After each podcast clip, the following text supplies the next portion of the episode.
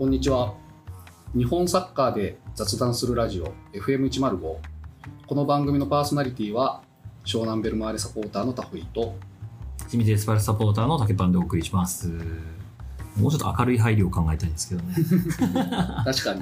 はい。でこの番組はサッカー大好きなデザイナーとコピーライターが、えー J1、J2 から地域リーグまで日本のサッカーの話でワイワイと雑談するラジオですというので、はい。えー収録に事故がありまして、なんと30分ぐらい喋ったのに。さっきね、一回撮ったのにもう一回ね、飛んじゃったんだよね撮ります飛んじゃって、ちょっと撮り直しなんですけど、気を取り直していきましょうかという感じなんですけど。た。はい。収録も取り直して気も取り気も直す取り直していきます。でね、あの、えー、ツイッターアカウントなども、えー開設されて、いろいろつぶやいていきたいんですけど、なかなかまだつぶやけてないんですけど、うんうん。僕のアカウントでもやっと、うんえー告知をしまして、はい。ありがとうございます。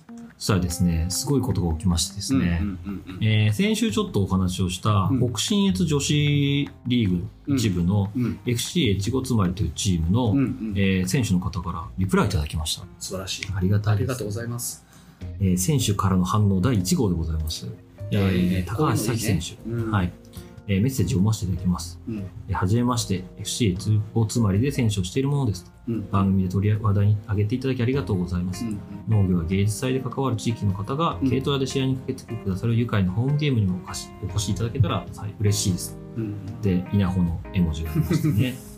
稲穂の絵文字はこういう時に使うんだというのが分かりました。僕もね、返信で、うん先日田植えで選手の皆さんにもお世話になりました。なので稲穂の絵文字で。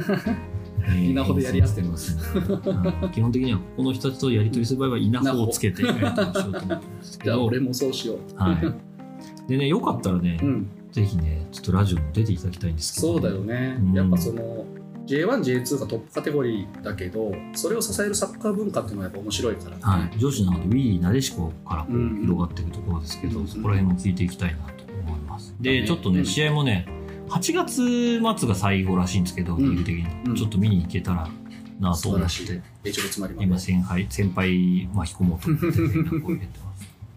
はい、という感じなんですけど、うんうんうん。2度目の収録になるんでね、駆け足ですけどね、J そうね。J1 の話からしていきましょうか。もちろんです、はい。じゃあ、えー明治安田生命。J1 リーグ第17節のお話いきたいと思います。うんうん。で、今節ね、えーはい。タホイさんは、えー現地観戦されております。行ってきました鹿島に。はい。今日はこの収録は鹿島から直接出社して、らしいですね。事務所で、タホイさんの事務所で撮ってるんですけど、うん。家帰ってないと。そう家帰ってないです でね、なんか宿泊したのが、場所あが、マーブルさんっていうね。あの鹿島スタジアムから多分4キロぐらいのところにある、まあ、民泊なんだけどすごいいい人でマーブルのあのオーナーというか女性の方で、なんかスタジアムまでねあの車で連れてってくれたりとか帰りも一緒に帰ってきたりとかまあそのマーブルのオーナー鹿島佐保はい。で、まあ、その試合終わってからも一緒になんかお酒飲んで喋ったりとか、まあ、すごい清潔感のあるいい宿なのでまた皆さん鹿島に行く時はねどこに泊まろうというのがあればめちゃくちゃ行きたいですよ。参考に来てください。あの今サイト見てるんですけど、うんうん、なんかブランコみたいなのありますね、入り口に。そうそうそうそうそうで、ロゴは鹿ですね。やっぱねそこはね いやーね、あのー清水の試合があったら行きたいなと思ってるんですけど、ぜひ今年はないんで、大変で、来年上がれたら行きたいなと思ってます。試合内容なんですけど、うんえー1対0で鹿島アントラート勝利。樋口選手の鹿島樋口選手のフリーキック、はい直。接フリーキックで沈められましたででもなんか、あうん。僕ハイライト、ロングハイライトで見たんですけど、うんうん。前半は割と湘南をしてましたけど湘南をしてね。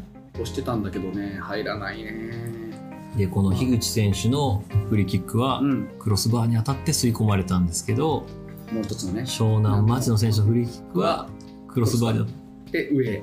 あ いやーでもこのなんかこの差になんかあるんだよね。やっぱこの勝てる勝てないという。でうん。昨日も鹿島も決していいゲームだったとは言えないと思うんだけど、それでもやっぱ勝つっていうのはね、ースタッツ見るとね、うん。支配率55%湘南で、シュートも湘南13本、うん。鹿島9本ですからね、上回ってましたけどね。だからやっぱ鹿島はね往年の鹿島らしさがねあると思いました、まあ、こねこの違いは結構決定的ななんかあるなと思います。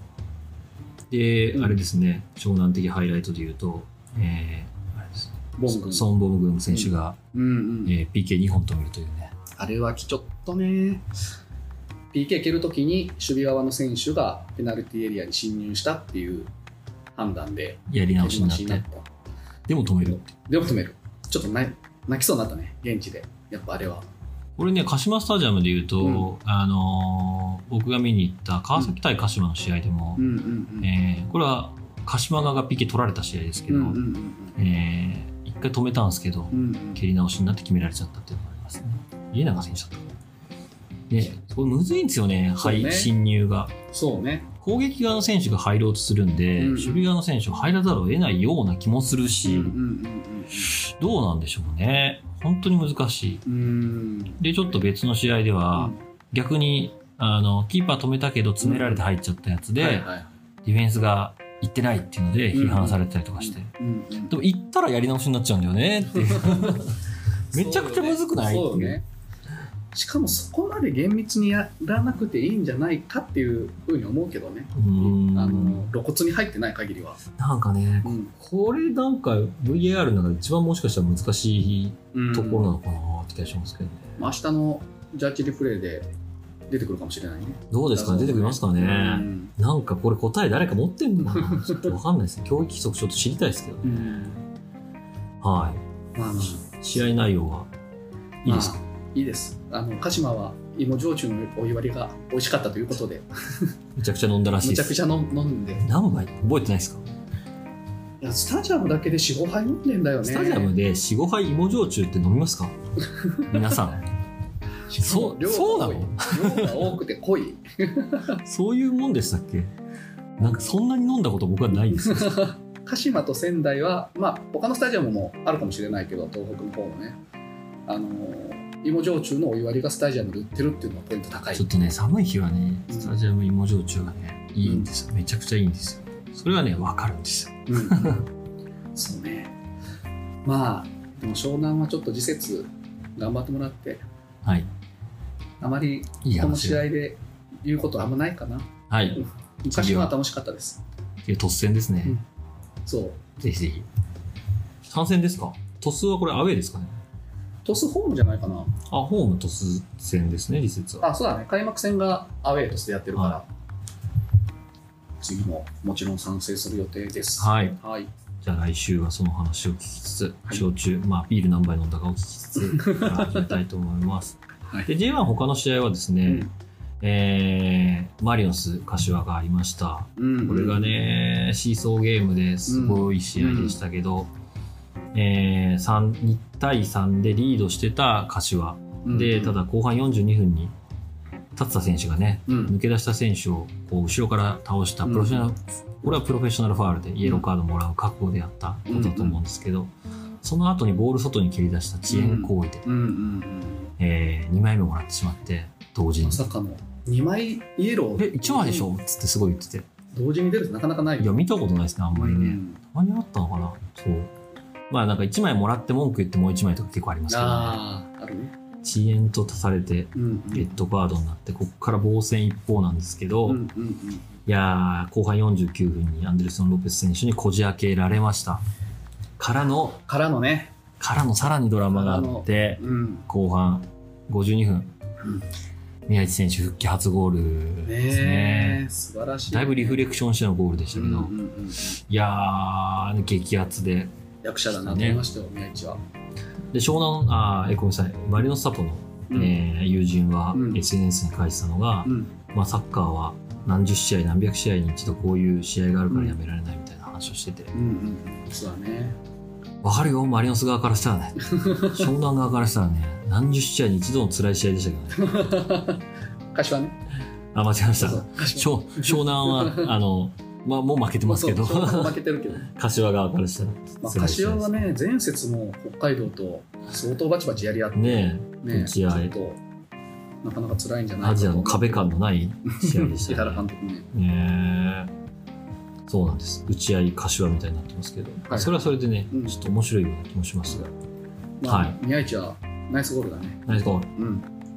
いやーでもね、この試合もね、エウベル選手、うんアンデルソン・ロペス選手が活躍して、割とね、外国人、やっぱすげえ強いな、ブラジル人は、と思いますそうだ。ね。本当に。うん。はい。はい。で、J1 は、うんえー、もう一個取り上げるなら、神戸セレッソ戦ですね。い首位神戸が、えーセレッソに負けて、えー3位まで、ちょっと落ちてしまいましたね。うん。これ1-1からの、えー展開だったんですけど、うんその、この勝ち越される直前ぐらいに、うんうんえー佐々木大地選手がゴールを決めまして、あうん勝ち越した神戸と思ってたら、うん。うん。オフサイドで取り消しになって、うんうんで、最後ね、神戸どうしても多分勝ちに行きたかったんですよね。うん勝ちに3取りに行こうと思って、えー前川大也選手が、あの、クリアボールを少し持ち出してあげようとしたところうんでそ、う、あそこなんでね、ちょっと持ち出したのかなっていう謎は思まるで。飯倉選手が乗り移ったかのような前川大也選手でしたけどう、ん。が、ちょっと滑って転んじゃってうんう、んで、ボールを、えー北野選手に奪われて、北野選手が、あの、遠目から無人のゴールに蹴り込みましたね。うん。ね、さっきもちょっと話したけど、北野選手18歳ということで18歳ですよ。あのセレッソに風間さんがはい。ね、風間チルドレンでいいんですかね。チルドレンでいいんじゃない？もう相当目かけてるうん。ってね、北野もうでもね、何年か前から J 出てるんでね、うん、あの、なんかそこそこだなと思ったら18歳なんですよね。高校1年生で J 出てるってことだね。そう。今、高卒1年目ぐらいですかね。うんすごくね？湘南の試合も出てきたよ、そういえば昔。なんかね、あとルヴァンとかでね、去年のルヴァンのニューヒーロー賞の。はいはでもニューヒーロー賞だった時ってまだ高校生ってこと？い。すごいね。やばいっすね。なんか去年19試合出てましたよ。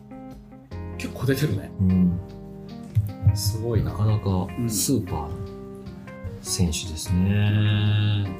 セレッソの順位は結構上がってるのかセレッソは、えー、これで、何位だろうな。セレッソはね、でも6位ですね。な。6位。はい。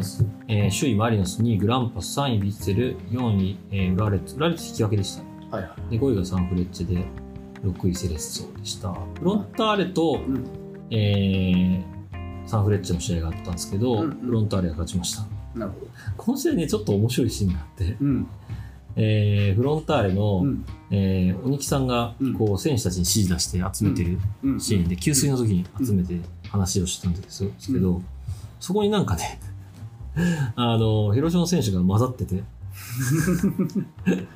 聞いてたんですよ。はいはいはい。でそうしたら、あの、登里選手がうん。追い出したんですけど、あるね、それ、あのー今、甲府の三平選手、はいはい三。平、三平です三平水平です。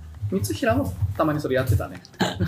すごいな。給水の時に来て、そう、追い出されてました。昔あったな。はいで三平選手の話になったんで、うん。ちょっと駆け足ですけど、J2 行きましょうか。行きましょう、行きましょう。えー J2 は第20節が行われました。はい。そんな三平選手の甲府の話からしましょうか。はい。甲府はね、うんなんと三平選手2ゴールで4-0で勝ちました。あらでも DAZN のサムネイルがですね、三平選手のアップ。悪意を感じる ワンショットで、髪型もすごいもん。髪型がすごい。ブロッコリーみたいな、ね。知ってますか？皆さん、三平選手。J2 では割と有名ですけど、うんあの、超アフロ。あの、超アフロ。平畑さんのスーパーバージョンみたいな。そうね、あれよりボリュームが。ボリューム圧倒的なボリュームのヒラちゃんっていううん顔の感じも平ちゃんに似てるんですよ、ちょっとね。昔でいうバルデラマみたいな、ね。ああ、そうですね。ねバルデラマはよりもうちょっとこう丸くこんもりなってるよね、三平の方が。漫画みたいな、こんもりアフロなんですけど、2ゴール決めてましたね。あと、ピーター・ウタカ選手も決めてました。なるほど。強烈ですよ、このうんウタカ。三平。コンビがね。強烈な、あの、甲府が順位上げてきて4位ですね。で、えっと、まあ、先に他の話をすると、うん。町田テレビアが強い。そうね。さっき。ね、やっぱね、鹿島の話ありましたけど、うん強い時の鹿島みたいな、うん。1点取るとね、もう盤石。よくなくても勝っちゃうみたいな。で、この試合は特にね、うん。えーデューク・エリキ、デューク・エリキというね、うんこのね、ツートップがね、鬼でしたね。で、さあの、うん先週発表されたオーストラリア代表にミッチェル・デューク選手選ばれてました。ちなみにあの湘南の、うんえ孫ー、孫悟もうん選ばれてましたので、監督 J リーグからね、うん代表へ頑張ってほしいですけど、本当です頑張ってほしいですけどね、うん。ちょっとね、あの町田はね、上に行き過ぎていますと。そういう話なんです。ねちょっと今独走だね完全にね。えー、独走状態で、2位大分トリニータに勝ち点差8です。うんうん。で、3位がベルディ、4位甲府、えー、5位ジュビロ、6位長崎で、7位に我が清水エスパルスが来るんですけど、清水エスパルスの試合ちょっと振り返りたいと思うんですけど、まあ、すでにさっき一回話しちゃってはいるんですけど、うんえー主力組が4、5人、えーなぜか理由発表されずにいませんでした。え、そんな集団で怪我すると思ったんですけど、なんか、もしかしたらインフルエンザとか今ちょっと流行ってるらしいんで、うん集団感染なのかなっていう気がします。うん乾選手とかいなくて、攻撃が一気に停滞しましたけど。神谷選手が大怪我じゃなくてよかったね。あ、まあそうなんですよね。うん。前節結構、あの、なかなか痛そうにして担架で運ばれて退場したんですけど、うん神谷選手復帰してました。うんうん白崎選手もいなくて。で、センターバックの2枚がいなかったんですようんね。うんえー、井林選手と高橋祐希選手がずっとここ5試合ぐらい出てたんですけど、いな確かにくて、いないと異常事態だねそうう。んで、えっ、と、ベンチもね、いないんですよ、センターバック一人も。だから、あの、僕らが気づいてないだけでもっと、あの、うん出れなかった選手がいたのかもしれないですね。うんサブ組のセンターバックも全員いなかった中で、うん。えー高橋あ鈴木義則選手うん。とコンビを組んだのが大学生の高木千君ですね。阪南大から強化指定できてて、はいはいはい。ルヴァンは何試合か出てたんですけど、サイドバックでの出場だったんですよ、ずっと。うんうんうんね、あのー J1 もあの山口戦で1試合だけうんサイドバックで出てたんですけど、うんまさかのセンターバック。バック抜擢173センチ。うん。で、大学ではセンターバックで打てるらしいんですけど、まあでもいい選手ですね。いいよね彼はね。うん。湘南のルヴァンの湘南の時もね出てたけど。アグレッシブで、うん。あの、すごい泥臭い選手ですね。うん。で、吉鈴木選手と高木選手で、うんもう前半ボコボコに攻められたんですけど、もう必死のブロック。必死にブロックしまくりまして、うんなんとか止めきってたんですけど、で、後半ね、うん。あの、中山選手とか、あの入ってすごく活性化しまして、うん。やっぱね442でこの試合臨んだんですけど、うん。4231の方が全然回るなって感じがしました。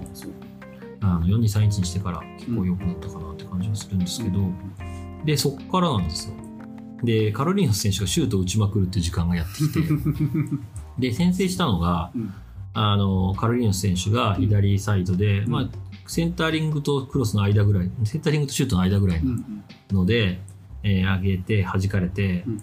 でこぼれ球がクロスもう一回北爪選手から入ってきたのをカルリーノ選手がヘディング。ヘディングでこれをまた防がれる。防がれるけどもまた詰めたのはカルリーノ選手まさかのシュート3連発。ズバーって決めてたねはい。最後ね。あの自ら決めるっていうので、うんうんえー決めて1対0でリードするんですけどこっからがね壮絶な試合でした。うん僕 DAZN で見てたんですけど、うんうん。ちょっとアウェー熊本まで行けず。これがねでもね日曜の夜熊本開催っていうなかなかえぐい開催ではあったんですけど、清水 サポの人よく言ったね。9時終わりの試合熊本で終わってどうせ？絶対帰れないよねっていう。まあ泊まりだね。さすがにサポ少なかったですけど。うん。でこっからが心を打つ試合でして、うんえー高木選手があの後ろからタックルちょっと受けてはい足痛めまして、うんうん。まあ、多分踏ん張った時につったか肉離れみたいになったと思うんですけど、ただ交代カード使い切ってたんですねそこで、うんうんでなのでどうにもならなくてただもうセンターバックはちょっと厳しい、うんラインうんうん。残れないんで、はい。でなのでホナード選手がセンターバック下がって、うん高木選手は一番最前にうん。いてまあなんかこう前プレーかけたり、はい。うん。スローインのこぼれ反応したりとかを足引きずりながらねもう走れはしないんですよ。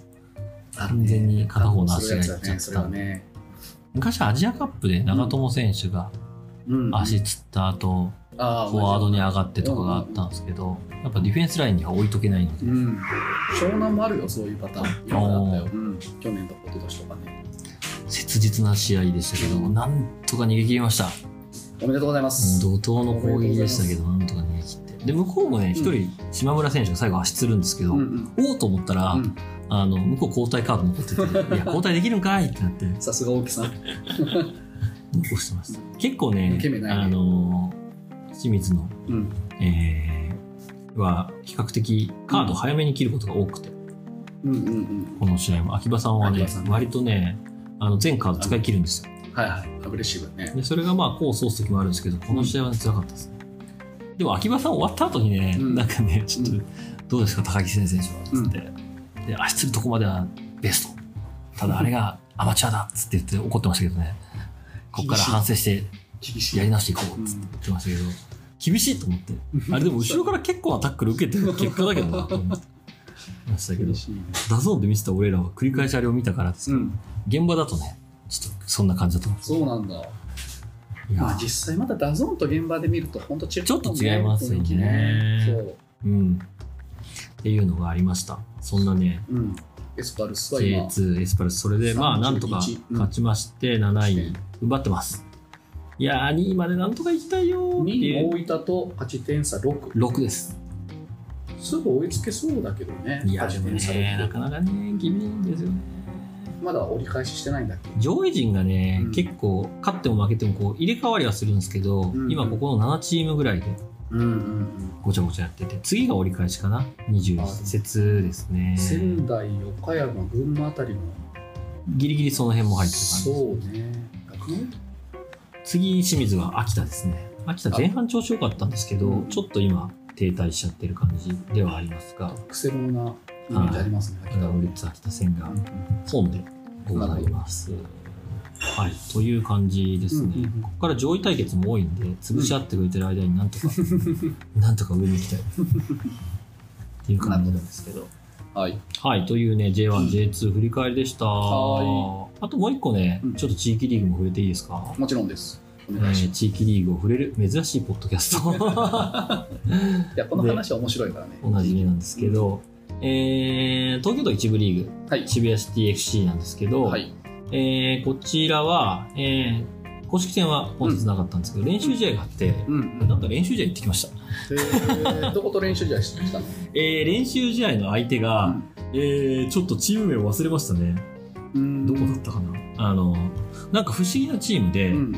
えー、都リーグだったりとかうにん参加してないチームなんですで、ただ、あの、いろいろな社会人の選手が集まってうん。結成してるチームらしくて、うん。はい。イルマッシブっていうチームですね。あの。はい。なんですけど、えー試合をしました。うん。で、えートレーニングマッチ、渋谷のね、代々木公園の奥の、まあ、去年できた新しい芝生の人工芝のグラウンドがあるんですけど、うん。うん。そこで試合がありました。えー、そう、イルマッシブさんはね、リーグ無所属っていうのを掲げてる謎のチームなんですよ。本当だ。リーグ無所属の社会人サッカーチーム。でも競技志向。そうあイルマッシブっていうのは競技志向という意味なんだ。そうなんですね。いや、めちゃくちゃ強かったですよ、普通に。へえで、ちょっと前日まで練習試合あったらしくて、うんその昨日はサブ組だったんですけど、ー。うんうんうん。なかなかね、いい勝負って感じでしたね。へえで、最後、あの後半になるとだいぶ渋谷のペースでうん、ちょっとスタメン組が何人か入ってきたら、完全にこっちのペースだったんですけど、ー。なるほど。はい。面白いね、こういうリーグ無所属でやるっていうのもね。そう。で、面白かったのが、ん。あれ、いいのかな？ちょっと、あの、YouTuber、リゼムのうん。タカさん、リゼムっていうサッカー YouTuber、うん。うん。えーが、なんか助っ人的に入ってて、うん後半から途中出てて、ータカさんだと思って見てましたけど。はい。渋谷シティ FC、ちょっと面白かったですね。なんか。あ、行きましょう行きましょう。ね。そういう意味で言うとね、ちょうどいい試合があるんですよ。うんうん。えー7月16日、はい。えー東京都社会人リーグ、うん。えー一部第12節ですね、えーインテル、えービローバ東京戦なんですけど、ちょっとチーム名がね、わかんないところが多いんですけど、が、そうね。1月16日10時からうん渋谷区スポーツセンターでやります。はいはい。これはあの、幡ヶ谷と代々木原の間にあるグラウンドです近いしね。はい。うん。すごい近いです。歩いていける。試合なんですけどトリーグの勢力図がいまいちわかんないよね。そのさっきの本田選手がオーナーのはい。クラブとか、あと南勝とかもあるじゃない？南葛はね、トリーグじゃないですよ。2カテゴリー上ですよ。あ、もうそんな上なんだ。南葛は関東一部リーグなので、あ上なんですけどそう、東京都リーグでいうと、うん今順位表でいうとですね、えーなんと昨日ね、首位、うんエドオールが負けました。それが本田本田圭佑選手が、うんえーオーナーのチームなんですけど、ついに初の敗戦です、エドオールユナイテッド。うん。で、えっ、と、今首位がうん。日大のサッカー部なんですけど、はいはい。FCL という。大学のそうか。そう、大学のチームがね、結構あるのが都リーグと一部の特徴で、日大だったりとか、うんうんえー早稲田だったりとか、はいはいえーいます。名前がね、ちょっと違ったりするのも結構あるんですけど、うん。今年で言うと日大と早稲田の2チームの大学チーム、うん。はい、います。で、9試合消化で勝ち点22なんですよ、日大が。はいはいで、この間、渋谷は日大に勝ってるんですけど、うん日大今7しあ、えっと、渋谷は7試合消化なんですよ。うんだから、実はこう、7試合消化で首位の9試合消化のところに勝ち点差4なんで、はいは実質首位。い実質まだわかんないけど まだわかんないけど実質首位。平均勝ち点で言うと今首位です。なるほどなので消化すると首位になる可能性がまあまあ結構な確率であるよっていう状態です。それでまた上のカテゴリーに行くトーナメント戦の、そうですね。上位3チームがいけるんですけど、うん。まあもちろん1位通過の方がまあ。相手は恵まれるうんうんっていうのがありますんで首位に実質近づいたよっていう状態ではうん。あります渋谷ね失点が少ないんですよ。7試合でなんと3失点。素晴らしい。湘南見習ってほしい、圧倒的、えー、堅守でうん、1位なんですけどまた得点が少ないんですよね。ああそう。得点はね、あの、首位日大は29なんですけど、渋谷は13。それは少ない堅守で確かに。でね、堅守を支えてるのが、うん。ここまでリーグ戦全試合スタメン出場してるのが、うん。あの岩沼俊介選手という選手なんあですけど、ラジオによく出てくるはい、あの僕のラジオにも出てくれてる岩沼さんが、うん、あの、えー支えてます。元山賀とかね、札幌とかで活躍した選手。素晴らしいですな沼さん。昨日は出なかったんですけど、うんうんえーいたりとかしますんで、はい、そんな渋谷シティ FC も全力応援していきますねという感じです。うんちょっとチェックしよう渋谷シティ FC、はい。ぜひぜひ。またね、来週も試合があるので、そちらの様子も。18日に八王子の方で試合があって、それは僕ちょっと行ってきますので、お願いしますお知らせしたいと思います。清水の試合よりね、これ始まってから渋谷の試合の方が行ってるんじゃないかっていう、たまたまなんですけど、ちょっとね、遠いアウェーが多い最近。ああ清水の試合がそうそうそんこのラジオ始まる直前にね、町田戦行ったのが最後ですかね、清水で。うんまあ町田も遠いっちゃ遠いけどね町田近いですよ。はい。っていう感じですね。じゃあ最後に U22 あ、なんかね、うんこれもう本当に謎の試合なんですけど、うん皆さんご存知かもしれないですけど、U22 日本代表が、うんえー U22 イングランド代表と試合しました。うんうんでですね、2対0で勝利してるんですよ。う んすごい、で、うん。えーこれが非公開なんですよ。なんでなんだろうね。U22 って結構オリンピック世代でしょ？そう、パリ五輪世代ですけど、うん。非公開でしたね。うん。で、えっと、イングランド側の発表とかもあって出てはいるんですけど、うんうん。えー割とイングランドの方は結構ガチ面でですね、うんうんうん。えープレミアリーグの、えー選手がほとんどで、しかもプレミアで結構出てる選手がいたりとかするんですけど、うんの中で山本理人選手と、うんうんえー松村優太選手のゴールで2-0で勝ちました。なるほどどっちもいい選手だね見てよ、見てよ、この試合と思って。えー10番は鈴木唯斗ですね、このチーム。そうだねはい。清水所属なんで一応。うんうんうんはい。そうか結構メンバー見てたら楽しみなメンバーだねでもね、なんかこの世代あれなんですよね、J でスタメン掴んでる選手がね、ほとんどいない。まあ確かにそうなんです。J1 はね、いないです。水戸選手ぐらいじゃないですか、新潟あのあ。そうね新潟のねうん。はいはいで、大学生とかも多くてですね。ジョエル・チマとかもあんま出てないもんねそう、山本力人もガンバ行ってから出てないですからね、あんまり。なので、ちょっとね、大丈夫かなって気持ちもあったんですけどね、うんうん勝ちましたね。どういうこと？っていうのわからないんです試合情報あんまないそう、全く謎の試合なんで、教えてほしい。放送やってたらうん。だから放送どころか、うん観客もいないですからね。公開してないから。そっかそうなんです。次オランダ代表とやるみたいよはい。それはなんか公開っぽいような気がしますね。オースえトリアでオーストリア行ってオランダとやるんですね。その辺の、なんでオーストリアでオーストリアとやらないんだろうってよくわかんないんですけど、なるほ楽しみではあります。どはい。はい。という感じでね、ちょっと今日駆け足でしたけど、一回収録ミスっちゃって一回収るからね録してたんで、ちょっと駆け足気味だったんですけど。気をつけもう一回収録ミスってから二人とも iPhone あある。みんなで撮ってます、今機器全部出して。みんなで撮ってる。はい。という感じでね、はい。えーこの番組は、うん。えーあ、僕じゃななかったですね、締めは。そうね、はい。日本サッカーで雑談するラジオ FM105 お聞きいただいてありがとうございました。まあ、あの、火曜か水曜をめどに更新って言ってるんだけど、なんだかんだ月曜日に更新しちゃう。そうっすよね。全然月曜更新して。ねまあ、ただこの月曜更新というと、それに苦しめられてしまうかもしれないから適当にやってみます。ツイッターもやってます。えーっと、まあ、アットマーク FM105 アンダーキャスアンダースコア、ポッドキャスト、PODCAST でフォローいただくか、まあ、ハッシュタグ FM105。F1 FM105 を使っていこうかという思ってますので、ハッシュタグ FM105 が意外と空いてたんですね。空いてます。さすがオリジナリティのある 名前なので。無理やりの名前ですね。105、初めて聞いた人に言うと、105は、あのサッカーのフィールドの長さですね。えーメートル表記の時の。うんうん FM はフィールド、メートルですね。むちゃくちゃだなが正しい英。語かどうかっていう、毎回このね、お約束の。全く正しくない英語で展開しておりますが。はい。はい。はしあの、今後取り上げてほしいトピックとか、あればね感想あれば、もう気軽に、105ではい。送ってください送。ってくださいな。はい。はい。ということで、はい。来週は、えー湘南の現地レポート、渋谷市敵地の現地レポート。混ぜながらお送りしたいと思います。清水はどこでやるの？えー清水は次は、さっき、さっきあ見てたのに忘れた。秋秋田田、秋田、秋田の話ですね。あ、でもエスパルスホームだね。ホームなんですよ。うん。ちょっとね、これはね、行けなくてですね。うんうんあ、でもですね、清水の秋田戦は来週じゃないです。だいぶ先なんです。あ、本当だ。21節。なぜなら、うんルヴァンカップがありますね、清水は。なるほど。そうか。そうなんですよ。ルヴァンカップ最終節がありまして、これもホームで、えー浦和戦があってですね、なるほど。これ勝つとね、うん突破しちゃうんですよ。